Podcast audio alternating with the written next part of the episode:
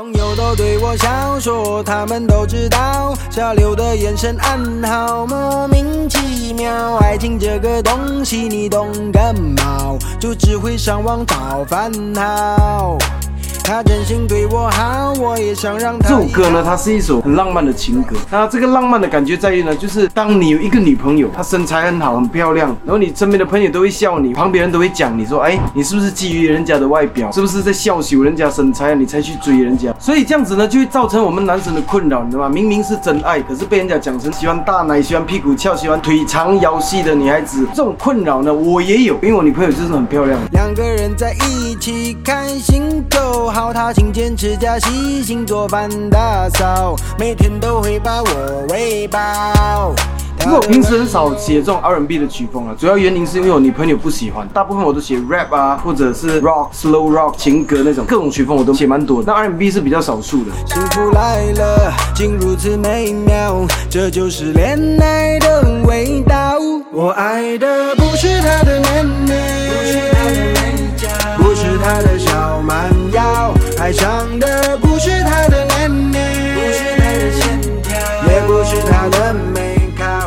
歌词方面很大胆，可是我觉得是一个很写实的东西，所以我就把这个很大胆的歌词放在一首很浪漫的情歌里面。所以当这首歌的歌词或者它的曲风或者各方面那么大胆的时候呢，我一定要找一个比较大胆，或者说可以给大家惊喜的一个人物来一起来合唱这首歌。所以我就特地花了很长的时间，透过各种人、各种关系联络到明日华绮罗，她就是我们的李朝女神嘛。那这次也特地飞来东京找她来录音、来拍 MV 这样子。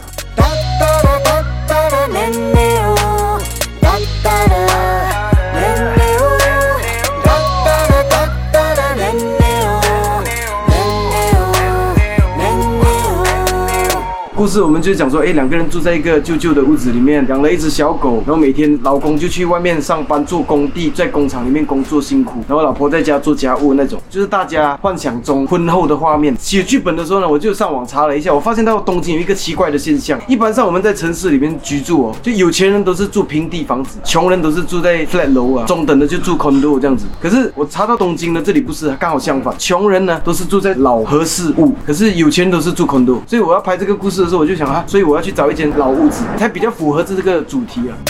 开心就陪我笑，争吵了就不倒，一言不合就探索生命的奥妙，不是无话绝不觉得无聊，只要每晚陪我睡觉。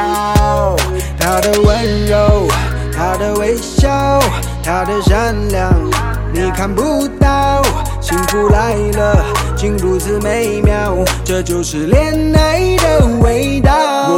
其实我们从马来西亚飞过来的团队呢，用了很多方法才申请到那个日本的签证。台湾要飞过来，我们也是透过很多方式去申请那些签证，可是到最后台湾的团队没有办法来到，变成我们要来日本找这边的团队来合作。然后在这边合作呢，又遇到很多事情，很多是沟通的问题，很多东西都没有沟通好，没有准备好。可是后来我们还是把东西都凑齐，然后把它完成。苦尽甘来了，就你经历这么辛苦的东西。通常做出来的作品都会好的。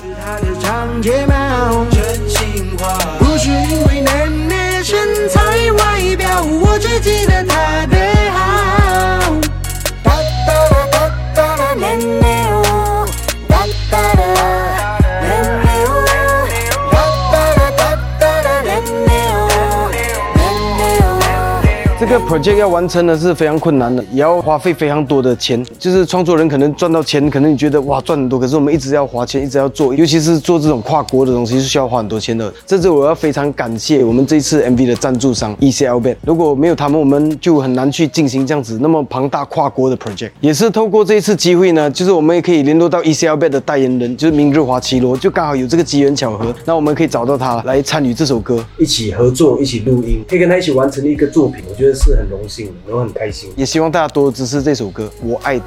我爱的不是他的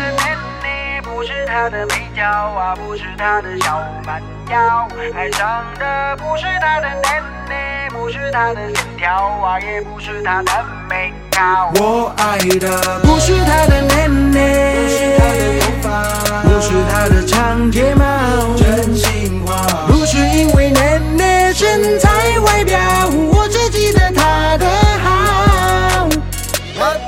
たったら年を